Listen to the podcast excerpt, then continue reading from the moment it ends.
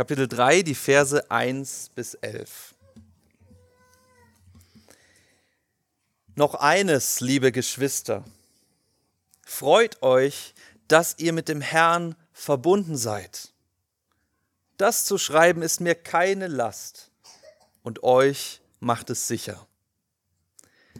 Doch nehmt euch in Acht vor diesen bösartigen Kötern, den falschen Missionaren und den Propheten der Verstümmelung. Ich nenne sie so, weil wir die echten Beschnittenen sind, wir, die Gott durch den Geist anbeten. Wir verlassen uns nicht auf menschliche Anstrengung, sondern sind stolz darauf, zu Jesus Christus zu gehören. Natürlich könnte ich mich auch auf menschliche Vorzüge berufen. Wenn andere Grund haben, darauf zu vertrauen, hätte ich das noch viel mehr. Ich wurde beschnitten, als ich acht Tage alt war.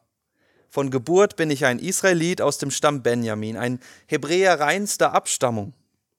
Und was das Gesetz betrifft, gehörte ich zur strengen Richtung der Pharisäer. Dem Eifer nach war ich ein unerbitterlicher Verfolger der Gemeinde. Und gemessen an der Gerechtigkeit, die aus dem Gesetz kommt, war ich ohne Tadel. Früher hielt ich diese Dinge für einen Gewinn, aber jetzt, wo ich Christus kenne, betrachte ich sie als Verlust ja wirklich, alles andere erscheint mir wertlos, wenn ich es mit dem unschätzbaren Gewinn vergleiche, Jesus Christus als meinen Herrn kennen zu dürfen. Durch ihn habe ich alles andere verloren und ich betrachte es auch als Dreck. Nur er besitzt Wert für mich. Und zu ihm möchte ich um jeden Preis gehören. Deshalb vertraue ich nicht mehr auf meine Gerechtigkeit, die aus dem Befolgen des Gesetzes kam, sondern auf die Gerechtigkeit, die ich durch den Glauben an Christus habe, auf die Gerechtigkeit, die von Gott kommt und die dem Glaubenden zugesprochen wird. Ich möchte nichts mehr als Jesus kennen, als Christus kennen. Und ich will die mächtige Kraft, die ihn aus den Toten auferstehen ließ, an meinem eigenen Leib erfahren. Ich möchte lernen, was es heißt, mit ihm zu leiden und in ihm zu sterben um dann auch unter denen zu sein, die aus den Toten heraus auferstehen werden. Wir hören auf die Predigt. Ja, vielen Dank, Timon. Ich war wieder auf EMU-Konferenz und dort wurde ich einmal wieder mit der Wahrheit konfrontiert. Die Wahrheit ist manchmal hart, dass äh, Lieder ne, durch dieses Ohrwurm-Phänomen schaffen Botschaften einem langanhaltend irgendwie so im, im Gehör, im Kopf zu bleiben, während im Normalfall von einer Predigt, wenn es gut läuft, vielleicht ein einziger Satz noch die Woche danach drin ist. Wie oft habe ich das erlebt, ne, dass ich mit Leuten geredet habe, ne, wenn ich selbst nicht da war, wie war die Predigt? Ja gut, worum ging es? Äh, man weiß meistens nicht mal mehr den Bibeltext. Und äh, ich bin ja nicht nur Prediger, ich bin ja auch selbst schon oft genug Zuhörer gewesen, dass ich weiß, es ist einfach so. Die Realität ist, dass Predigten meistens eher so einen indirekten Effekt haben und uns dadurch verändern. Es sind wenige Botschaften, die uns auch noch nach Jahren hängen bleiben, wenige Aussagen.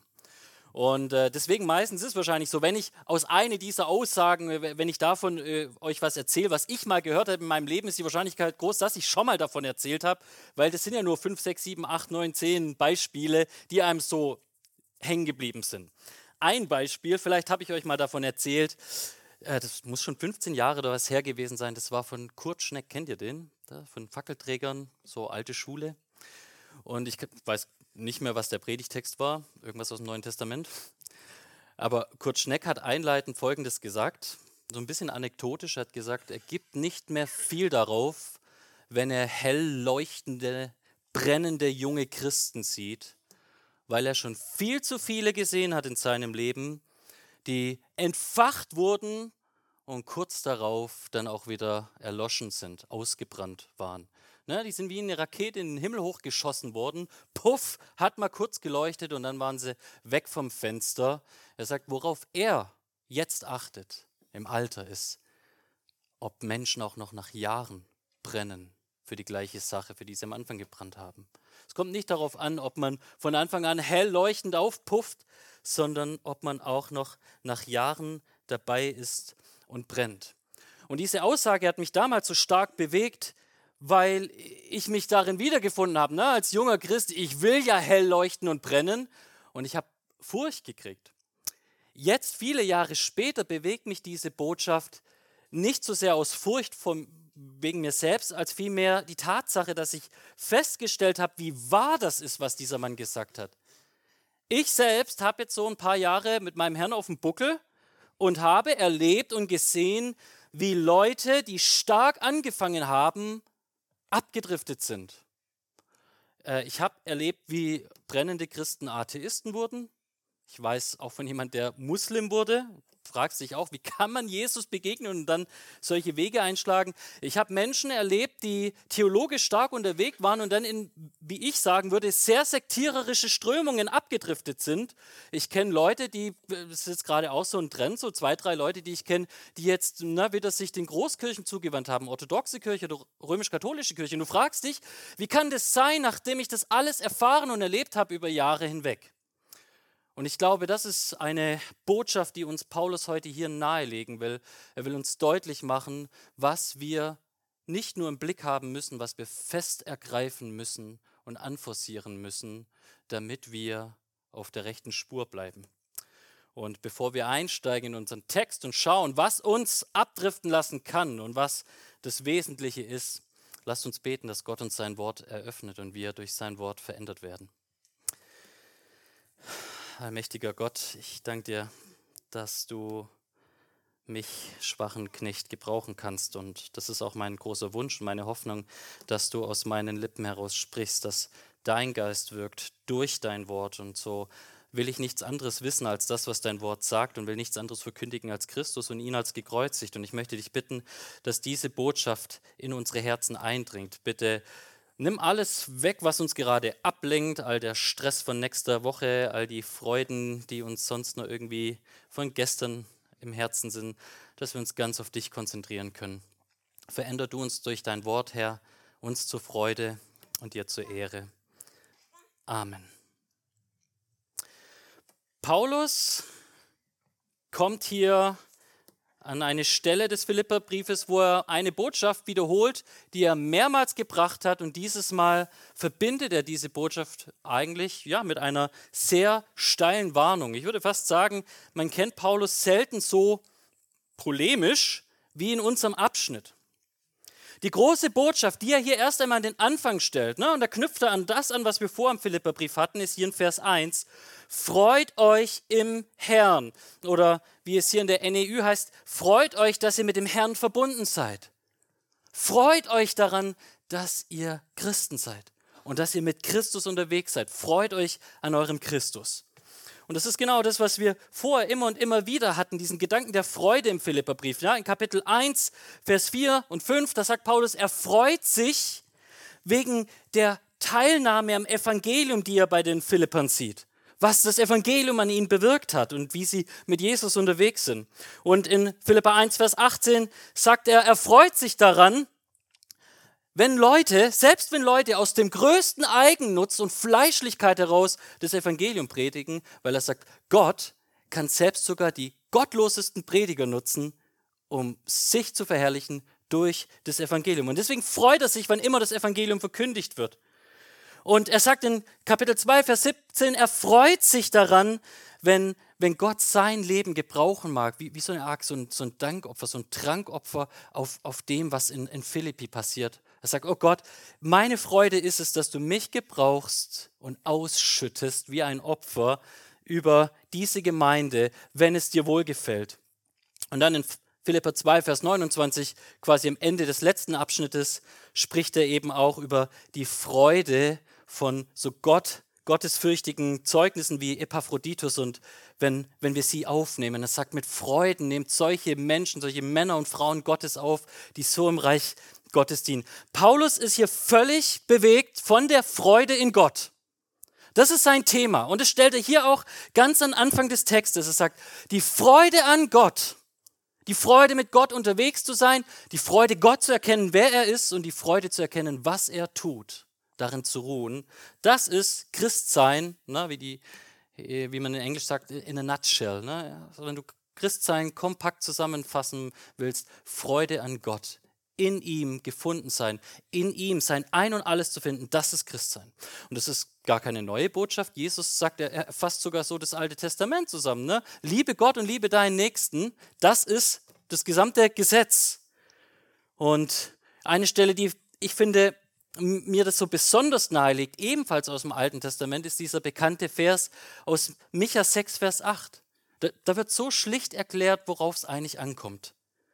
Man hat dir gesagt, Mensch, was Gutes, was Jahwe dein Gott von dir erwartet. Du musst dich nur an sein Recht halten, es lieben, gütig zu sein und einsichtig mit deinem Gott unterwegs sein. Mit Gott unterwegs sein.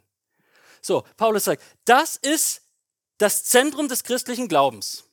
Und jetzt sind wir ja hier in Kapitel 3 angelangt und er hat vorher auch schon über das ganze Thema Freude und so weiter und das christliche Leben geredet.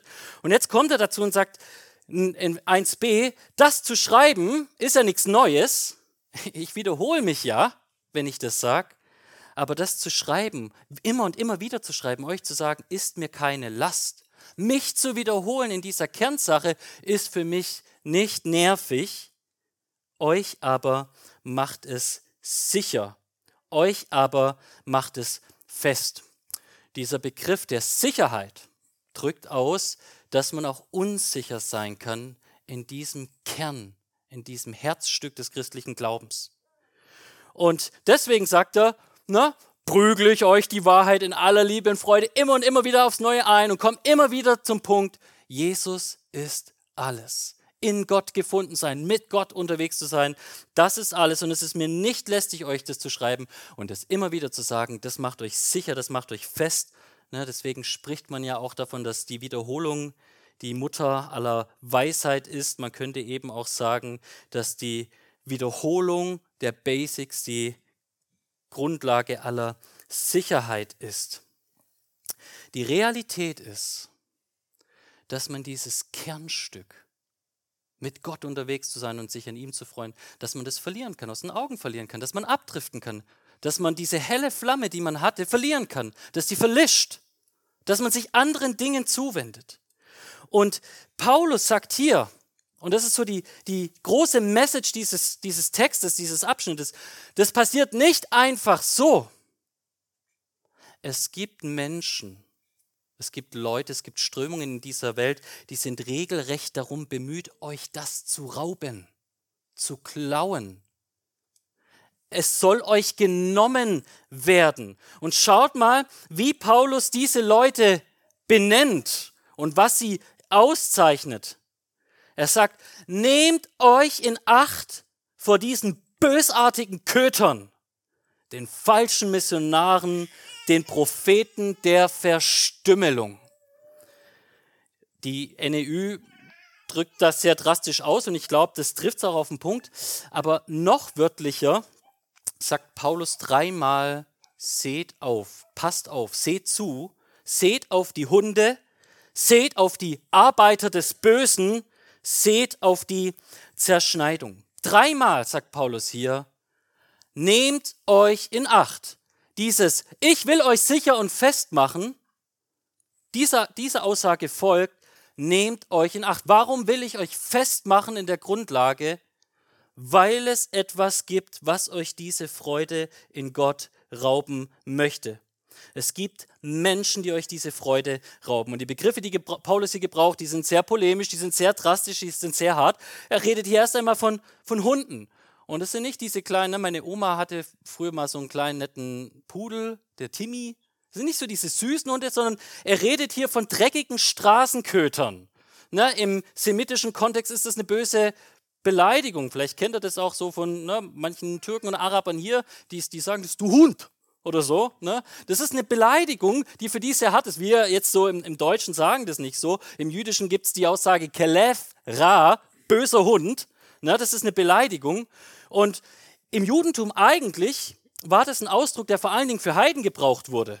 Na, diese dreckigen, diese schmutzigen, ekelhaft, dreckige Straßenköter, so haben die Juden Heiden oft bezeichnet. Nun, wenn wir weiterschauen, stellen wir aber fest, dass Paulus hier nicht von irgendwelchen Heiden redet, sondern er redet auch von den Dienern des Bösen oder wie es hier heißt, falschen Missionaren, die in die Zerschneidung führen oder die der Zerschneidung anhängen. Und was wir hier sehen, ist eigentlich so eine Art Wortspiel, vor allen Dingen mit dem, was wir jetzt in Vers 3 darauf dann sehen. Da, da redet Paulus von der Beschneidung. Wir sind die Beschnittenen. Und er kontrastiert es hier mit der Zerschneidung. Und in diesem Wortspiel, was Paulus sagt, ist, es gibt Leute, die wollen euch in das Gesetz führen. Die wollen euch in die Beschneidung zurückführen, doch anstelle von der Beschneidung, das, was die Beschneidung ausdrücken soll, nämlich die Beschneidung des Herzens und die Veränderung als Person im Geist, ist eigentlich vielmehr eine falsche Beschneidung, die eine Verstümmelung ist. Na, um das euch plastisch darzustellen, das ist in etwa wie, ne, was aus der Beschneidung an Männern gemacht wurde in Afrika, im Islam, wo Frauen im Genitalbereich verstümmelt werden, regelrecht verstümmelt. Und so bezeichnet Paulus diese, diese Lehren und diese Lehrer. Die sind Diener der Verstümmelung, des Bösen. Die wollen euch die Freude in Gott rauben und euren Glauben, euer, euer Herz verstümmeln. Nicht beschneiden, damit es mehr Frucht bringt, sondern zerschneiden, verstümmeln. Das ist eine krasse Sprache, die Paulus hier gebraucht. Das ist eine krasse Warnung, die Paulus hier gebraucht. Und da stellt sich jetzt für uns die Frage, wen oder was er da eigentlich explizit meint und wie sich das zeigt in der Praxis. Wovor warnt er denn konkret und hart? Und das ist das, was wir hier in Vers 3 weiter beschrieben sehen. Denn wir sind die wirkliche Beschnittenen, die wirkliche Beschneidung, wir, die wir Gott im Geist anbeten. Wir verlassen uns nicht auf menschliches Tun, sondern rühmen uns mit Christus Jesus verbunden zu sein.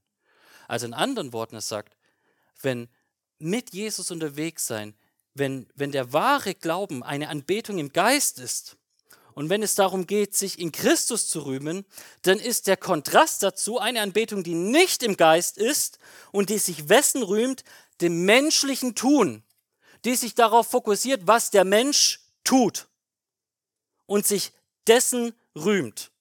Und Paulus sagt, diese Lehre, was sich so fromm und christlich verpackt, aber in Wahrheit eigentlich dich von Christus abtreibt, das ist die Lehre von dreckigen Hunden, von Dienern des Bösen, von Menschen, die deinen Glauben, dein geistliches Leben verstümmeln.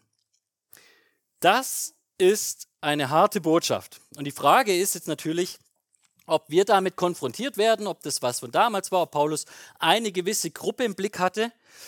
Bevor wir darüber nachdenken, was das praktisch bedeutet, sollten wir vielleicht mal kurz noch weiterschauen, die Verse 4 bis 6 anschauen, wo Paulus sein eigenes Leben als so ein Beispiel gibt.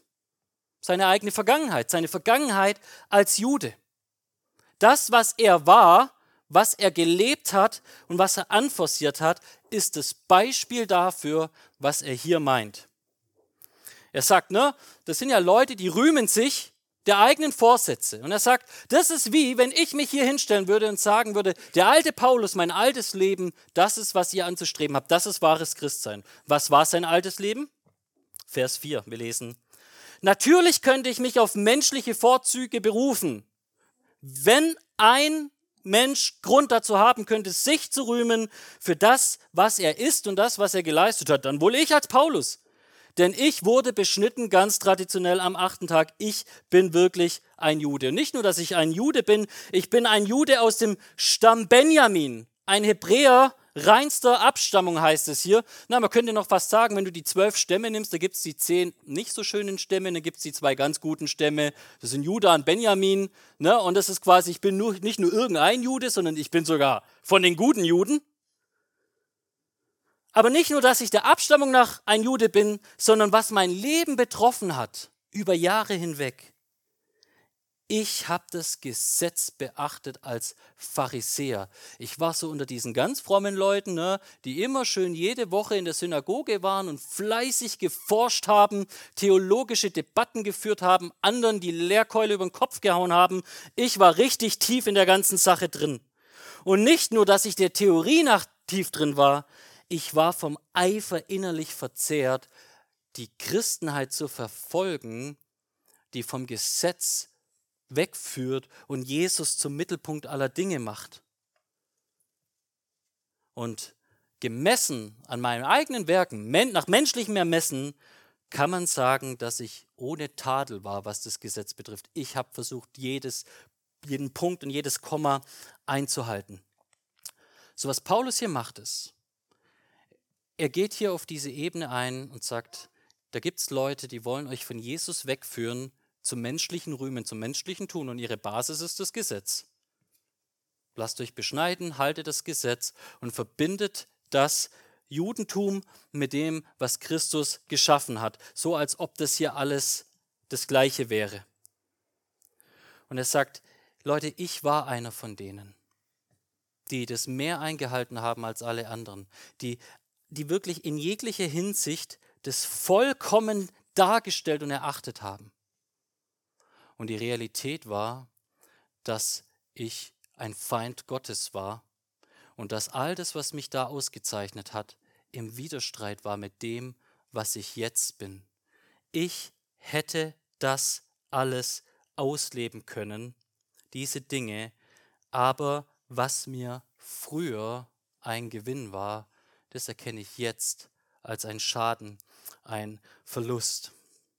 Und ich glaube, wenn wir das jetzt mal anschauen, natürlich kann man jetzt direkt auf diese Judentumschiene gehen. Und da sind wir sehr schnell dabei und sagen, ja, das hat ja mit uns nichts zu tun. Wo findest du noch jemanden, der dich in die Beschneidung führen will und so? Ne? Wir sind ja immer sehr schnell dabei, diese Dinge von uns so abzuwenden. Aber ich glaube, dass ganz viel von, diesem, von dieser Judaisierung, von diesem Zurück zum Gesetz und weg von Christus und Christus allein, dass es etwas ist, was uns auch in der Gegenwart immer und immer wieder begegnet. Eine Sache, wo ich das zum Beispiel wahrnehme, ist, dass ich den Eindruck habe, immer mal wieder, und ich rede hier nicht von irgendwelchen liberalen Gemeinden, sondern gerade von frommen Gemeinden, dass man so eine Art Verherrlichung des Judentums und des Volkes Israels so in der Gemeinde prägt. So als ob das bessere oder noch heiligere Menschen wären, einfach nur weil sie quasi in Israel geboren werden. Wir machen aus ihnen so was Großartiges, so als ob sie Heil ohne Jesus finden könnten. So als ob für, für sie das Evangelium nicht von Relevanz wäre. Das ist etwas, was mir ganz oft aufgefallen ist. Aber nicht nur das. Ich glaube auch, dass wir als Gemeinden dazu neigen können, zu sagen, okay, das Gesetz jetzt so, wie es im Alten Testament steht und so weiter, das müssen wir jetzt natürlich nicht beachten, aber wir machen unsere eigenen Gesetze und Regeln und daran entscheidet sich, ob du ein guter Christ bist oder nicht. Ne? Denk mal darüber nach, was passiert, wenn wir sagen, dass ein guter Christ sich daran zeigt, ob die Rocklänge über die Knöchel reicht oder ob man Alkohol trinkt oder nicht. Das sind solche Regeln. Man kann Regeln machen, als Menschen sagen kann, das sind Weisungen, die wir aus Weisheit tun. Aber wie oft ist mir das auch schon aufgefallen oder habe ich das selbst erlebt oder habe ich das vielleicht sogar selbst geprägt, dass man menschliche Gebote nimmt und macht und sie auf eine Stufe mit Gott setzt, so als ob das Gott gesprochen hätte. Gutes Christsein entscheidet sich daran, ob du diese menschlichen Gebote hältst. Was wir damit machen, ist, wir setzen uns auf, die, auf den Richterstuhl Gottes. Wir machen uns Gott gleich. Das ist auch so ein Thema. Aber ich glaube auch, wo das passieren kann, ist genau auf der anderen Seite. Denk mal drüber nach, was passiert, wenn wir in unseren Gemeinden die Botschaft von Christus und guten Christsein durch den Glauben ersetzen durch solche Themen wie LGBTQ, Treue und Klimawandel und sonst was. Diese ganzen liberalen christlichen Strömungen. Und das ist etwas, was stark in der Landeskirche zu sehen ist, aber nicht nur da, sondern auch in ganz vielen Freikirchen und da ist auch der FEG-Bund nicht vorgefeit. Was passiert ist, dass andere Dinge, andere Themen, gesellschaftliche Themen zur Predigt werden und Jesus aus der Mitte verschwindet. Man richtet sich an diese Themen und redet darüber so, als ob das quasi entscheidend ist, ob einer ein guter Christ ist oder nicht. Und was für mich vielleicht die, das, das stärkste Beispiel ist, wahrscheinlich ich, äh, äh, hole ich mir da viel Kritik ein, wenn ich das sage, aber für mich das Aufleben des, dieser Judaisierung ist für, für mich ist das Aufleben dieser Judaisierung eigentlich so was in der Kirchengeschichte so ab dem 5. Jahrhundert passiert ist mit der katholischen Kirche. Für mich, wenn ich die katholische Kirche anschaue, sehe ich ganz viel davon, von der Vermischung vom alten Judentum neu reingeholt ins Christsein und das dann quasi zum Maß aller Dinge zu erklären.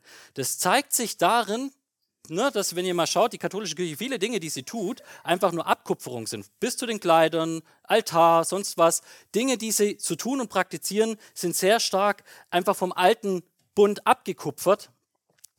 Aber auch noch darüber hinaus stelle ich fest, dass im Endeffekt dann die Kirche und das Nachfolgen der Kirche, die Konformität mit der Kirche das Maß ist, woran das Christsein entschieden wird und ob du eben in diesen Bahnen läufst und nicht mehr Christus und Christus allein. Und für mich ist es so ein wichtiges Beispiel, dass wir das verstehen, ist, weil ich habe vor nicht allzu langer Zeit mit einem jungen Mann telefoniert, den kenne ich nicht sehr gut, aber der ist so einer, der eben gerade so dabei ist, irgendwie so seinen Protestantismus abzulegen und Katholik zu werden. Kommt von weiters weg. Ich habe den nur zwei, dreimal gesehen. Der wurde so an mich herangetragen. Und was mir so bewusst geworden ist in dem Telefonat mit ihm ist, dass er gesagt hat, ich verliere gerade meine ganze Freude am Christsein. Diese ganze Diskussion reibt mich so auf, dass mir meine Freude wegrutscht, abhanden kommt. Und da wird deutlich, das Problem ist nicht so sehr, ob wir hier oder da irgendwo in theologischen Feinheiten verschiedene Meinungen haben, sondern die Frage ist, was ist der Lebensmittelpunkt? Und was ist die Botschaft, die uns als Gemeinde über alles prägt, uns im Herzen, uns im Zentrum ist, unsere große Freude ist? Paulus sagt, Christus. Und er entfaltet es jetzt, wenn wir weiterschauen, ab Vers 7 auf, auf so wundervolle Weise. Schaut mal mit mir in Vers 7, wie er das erklärt, was er sagt, was er gefunden hat, als er sein altes Leben als Vorzeige-Jude an den Nagel gehängt hat und gesagt hat, Jesus und Jesus allein. Vers 7 und folgende. Früher hielt ich diese Dinge für einen Gewinn aber jetzt, wo ich Christus kenne, betrachte ich sie als Verlust. Ja, wirklich. Alles andere erscheint mir als wertlos, wenn ich es mit der unschätzbaren Gnade, dem unschätzbaren Gewinn vergleiche, Christus Jesus als mein Herrn kennen zu dürfen. Durch ihn habt ihr alles andere verloren. Durch ihn habe ich alles andere verloren und betrachte es auch als Dreck, damit ich Christus gewinne. Paulus sagt, was ihm früher ein Gewinn war, das ist jetzt ein Verlust. Und das ist ganz spannend. Ich habe mal ein bisschen nachgeforscht. Dieser Begriff für Verlust ist ein Begriff, der eigentlich so etymologisch aus der Schifffahrt kommt. Und gemeint ist, hier äh, geht es quasi um ne, Ware, die von Bord geschwemmt wird beim Unwetter. Und der nächste Begriff, den ihr hier gebraucht, ist nach Verlust, ist Dreck. Und Dreck ist eigentlich besser übersetzt mit Kot. So, also er redet hier von Mist. So, das sind die zwei Begriffe, die ihr gebraucht. Und was Paulus also bildlich hier ausdrückt, ist folgendes. Stellt euch vor, ihr schippert auf eurem Lebensboot durch den Ozean. Und auf eurem Lebensbötchen, da sind zwei Kisten. Die eine Kiste, da steht Jesus drauf und die ist gefüllt mit Gold. Das ist der Schatz. Und dann ist die andere Kiste und auf der steht drauf alles andere. Alles andere. Und in dieser Kiste befindet sich Dreck. Ich muss ja hier aufpassen auf meine Sprache als Pastor. Ich sage Code, aber ihr dürft euch vorstellen, so wie darf ich sagen, das Wort mit S. Und zwar nicht nur das Wort mit S, sondern ein großes Häufchen in dieser Kiste drin, Dünger und Fliegen kreisen rum. Und das ist, was Paulus sagt, das ist mein altes Leben. Das ist der Vergleich, den er hier hat sondern er sagt, diese beiden Kisten sind auf meinem Lebensboot, ich schipper daher und jetzt kommt das Unwetter und ich kann nur eine Kiste festhalten, die andere wird von Bord geschwemmt werden. Und eines von beiden Dingen ist mein Gewinn und eines von beiden Dingen ist ein Verlust. Eines werde ich verlieren, eines werde ich gewinnen. Beides zusammen geht nicht. Paulus sagt hier, du kannst nicht Jesus und Jesus allein, die Freude in deinem Herrn verbinden mit der Botschaft, dass du und dein Werk dich zum besseren Christen und überhaupt zum Christen machen. Er sagt, entweder Jesus oder du und dein Werk. Entweder Ruhm in Gottes Gnade oder Ruhm in deinen eigenen Taten.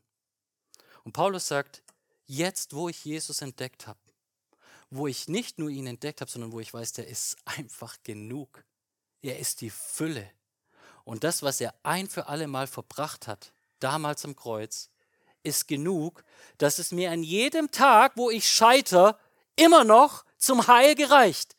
In dem Moment, wo ich jetzt scheiter und stürze und sündige, wo ich als alter Mensch gedacht habe, oh, ich muss meine Bußleistungen tun, ich gehe in den Beichtstuhl und danach hole ich mir die Absolution ein durch gewisse Dinge, die ich erstmal tun muss, ein paar Gebete sprechen. Damals war es noch ein Groschen in die Kasse oder was auch immer oder was es alles im Judentum gab.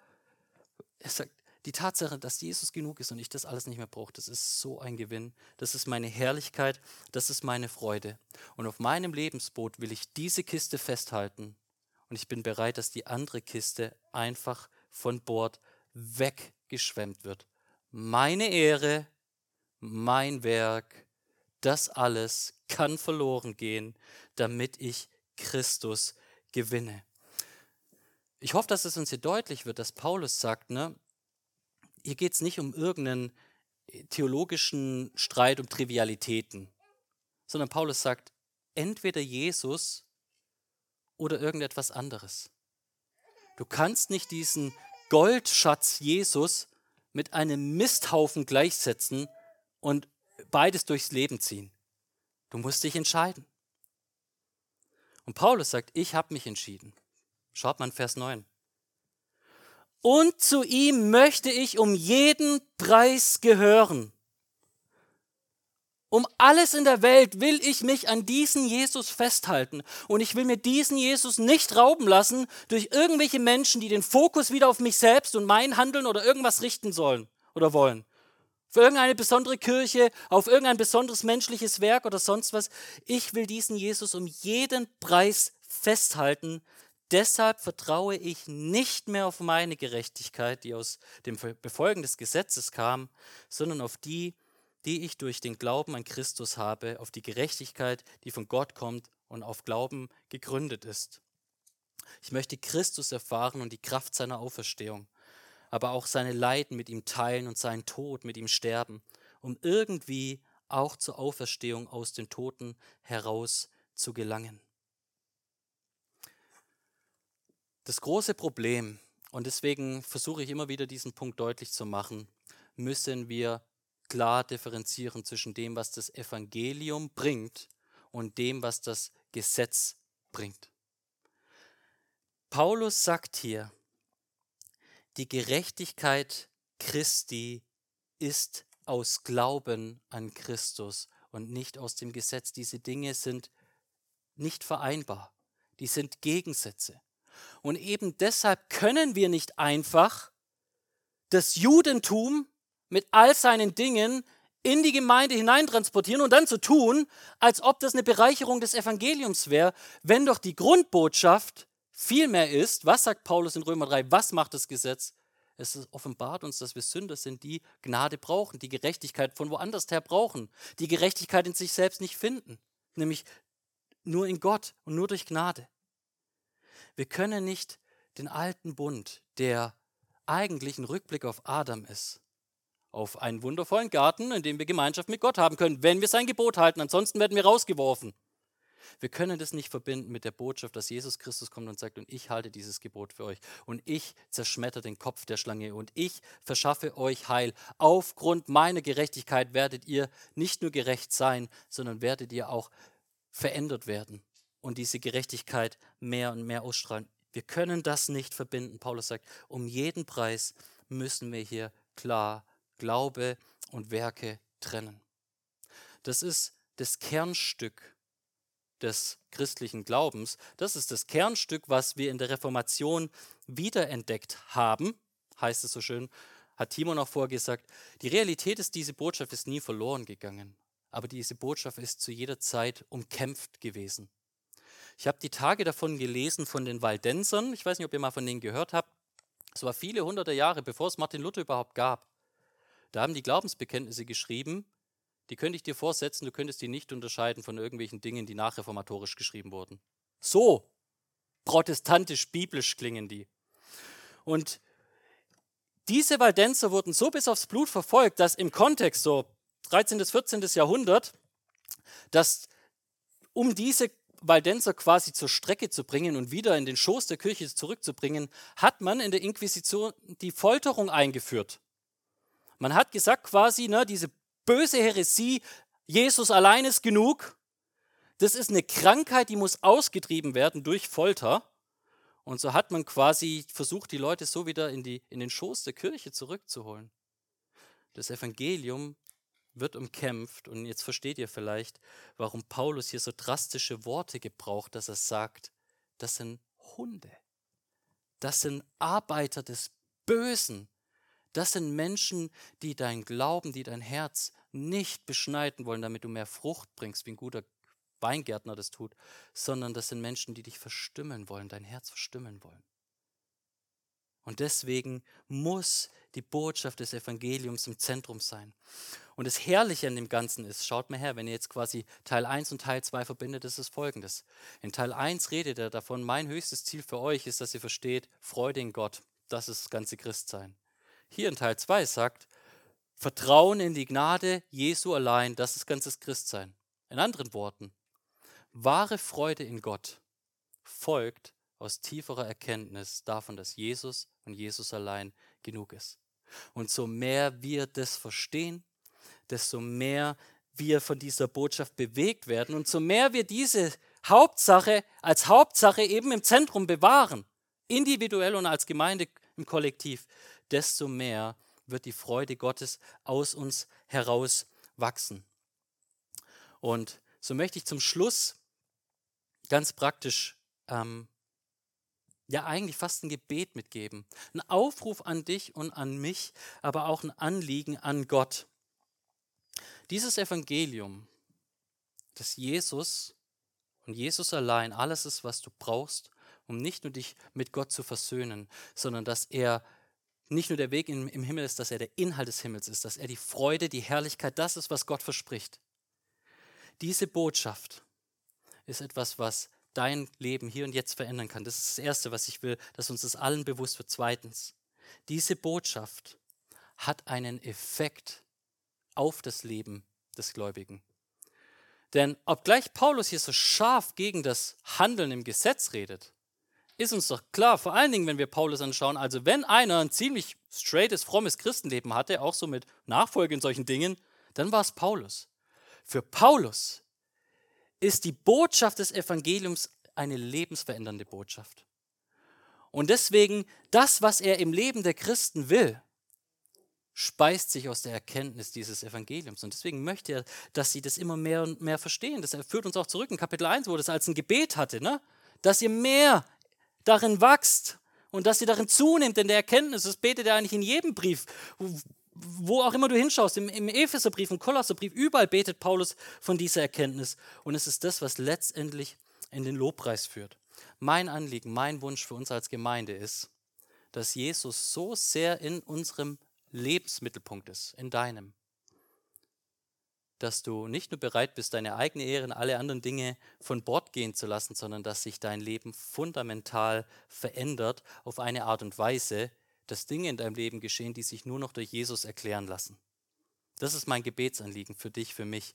Und ich weiß nicht, ob ich, das, ob ich da mich auch aus dem Fenster lehne, aber ich habe den Eindruck, wenn ich in mein persönliches Leben schaue, und auch wenn ich so ein bisschen in uns als Gemeinde schaue, ich glaube, dass wir ein bisschen eingeschlafen sind über die letzten Monate, Jahre vielleicht auch. Ich habe das Gefühl, dass wir vielleicht gar nicht verstehen, dass wir gerade irgendwie diese Kiste Jesus und seine Herrlichkeit irgendwie im Sturm, dass wir die nicht mehr festgreifen und dass die uns vielleicht von Bord rutscht. Glaubt ihr, all die anderen Kirchen, die großen Kirchen, die Landeskirchen, welche Kirchen auch immer, haben mit Freuden von vornherein des Evangeliums so davongleiten lassen? Ich glaube, es geht Meistens geschieht es aus Unachtsamkeit. Ich wünsche mir, dass dieses Evangelium im Zentrum ist, dass wir es festgreifen, dass wir nachher vielleicht nach dem Gottesdienst uns zusammenfinden, in kleinen Gebetsgrüppchen, wie auch immer, beim Kaffee oder wo auch immer, und zusammen beten und sagen, Gott, offenbar uns die Herrlichkeit des Evangeliums und verändere unser Leben. Ich möchte ein Beispiel nennen, wo ich finde, wo das Evangelium in meinem Leben gewirkt hat. Und ich darf das Beispiel nehmen, weil es ein Negativbeispiel ist. Okay? Ist erst positiv, aber dann ist negativ. Ich, äh, vielleicht habe ich die Geschichte auch mal erzählt. Ich war äh, mit der U-Bahn unterwegs in Stuttgart und ich hatte so ein Mehrfach-Stempelkärtchen. Ne? Gibt es ja hier auch in München, so dieses Zehner-Ticket oder wie auch immer. Und dann habe ich zweimal abgestempelt. Und dann habe ich mich hingesetzt und dann kam so ein verdeckter Fahrkartenkontrolleur. Und diesem Fahrkartenkontrolleur ist aufgefallen, dass ich zweimal abgestempelt habe. Warum? Warum zahle ich doppelt, wenn ich doch eigentlich nur einmal hier fahre, als Person einzeln bin? Er fragt mich also, na, darf ich mal sehen? Und dann, dann, dann fragte, darf ich, darf ich Sie mal fragen, warum Sie zweimal abgestempelt haben? Und ich habe gesagt, weil ich äh, gestern auch gefahren bin und ich hatte mein Stempelkärtchen vergessen und ich wollte quasi das jetzt nachzahlen. Also, ich will ja nichts sagen, ich weiß nicht, wie manche Leute sind so rechtschaffen, aber ich als natürlicher Robin würde sagen, die drei Euro spare ich mir. Und es ist eine Kleinigkeit und eine Banalität, aber der einzige Grund, warum ich zweimal abgestempelt habe, ist, weil ich an einen Gott glaube der Gerechtigkeit, an einen Gott der Wahrheit und an einen Gott, der es belohnen wird, wenn wir auch in kleinen Dingen ihm zur Ehre treu sein wollen. So, du magst jetzt denken, Robin, das ist ein sehr positives Beispiel. Was war das Negative? Das Negative war, dass dieser Mann mich gefragt hat und ich ihm einfach nur gesagt hat, ja, ich habe gestern vergessen zu zahlen. Und ich würde euch am liebsten jetzt gerne berichten, dass ich so perplex war, dass ich es vergessen habe, aber wahrscheinlich war ich zu feige, ihm zu sagen, und ich habe jetzt doppelt gezahlt, weil ich an Gott glaube. Ich, noch heute denke ich drüber nach, was vor zehn Jahren, wie ich diese Chance nicht genutzt habe, einem Menschen zu sagen, ich habe es wegen Jesus getan. Weil das ist die Realität, ich habe es wegen Jesus getan weil Jesus mein Leben verändert. Und seht ihr, das ist die Kraft des Evangeliums und mein Wunsch ist, dass das uns alle prägt. Dass wir so eine Freude daran haben, sonntags in den Gottesdienst zu kommen, trotzdem die Predigten nur so mittelmäßig vielleicht sind und die Musik manchmal schräg und andere Dinge nicht passen, die die Leute nerven, der Kaffee zu dünn ist, so was auch immer dich stören mag. Aber dass wir aus Liebe zu Jesus so verändert, aus Freude an ihm, trotzdem in den Gottesdienst kommen. Und dass wir so bewegt von Jesus, nicht auf den Gedanken kommen, als erstes schon wieder an unserem Bruder, unsere Schwester, Ehefrau, wem auch immer, Kollegen rumzunörgeln und zu kritisieren, sondern mal bewusst das Lob auszusprechen, was man sich denkt, aber eigentlich sonst nie so für wichtig genug hält, um es mal auszusprechen. Dass wir bereit sind, Kämpfe zu kämpfen, wo wir wissen, dann verlieren wir. Wir sind einfach zu schwach gegen diese Sünde oder jene und zu sagen, Gott, ich liebe dich so sehr, dass ich aufs Neue aufstehe und versuche, diesen Kampf gegen meine Sucht, meine Sünde, mein was auch immer, Manko, dass ich diesen Kampf trotzdem aufs Neue eingehe, auch wenn ich wahrscheinlich jetzt schon prophezeien kann, dass ich heute wieder scheitern werde. Weil der Kampf alleine mir schon deutlich macht und dir, wie wichtig du mir bist mehr als alles andere für uns als Gemeinde, mehr als, und das war mir früher viel wichtiger als alle theologische Rechtgläubigkeit und was es nicht alles so gibt, sehne ich mich danach in meinem Leben und sehne ich mich danach in eurem Leben, dass ihr euch alle Zeit so in Gott freut, dass ihr wisst, das Werk ist vollbracht, ihr werdet am Ziel ankommen aus seiner Gnade und dass diese Botschaft euch so bewegt, dass ihr sagt, hier und jetzt in den kleinen Dingen und in den großen Dingen soll das mein Leben verändern auf eine Art und Weise, dass mein Leben nur noch erklärt werden kann durch Jesus und ihn allein. Amen.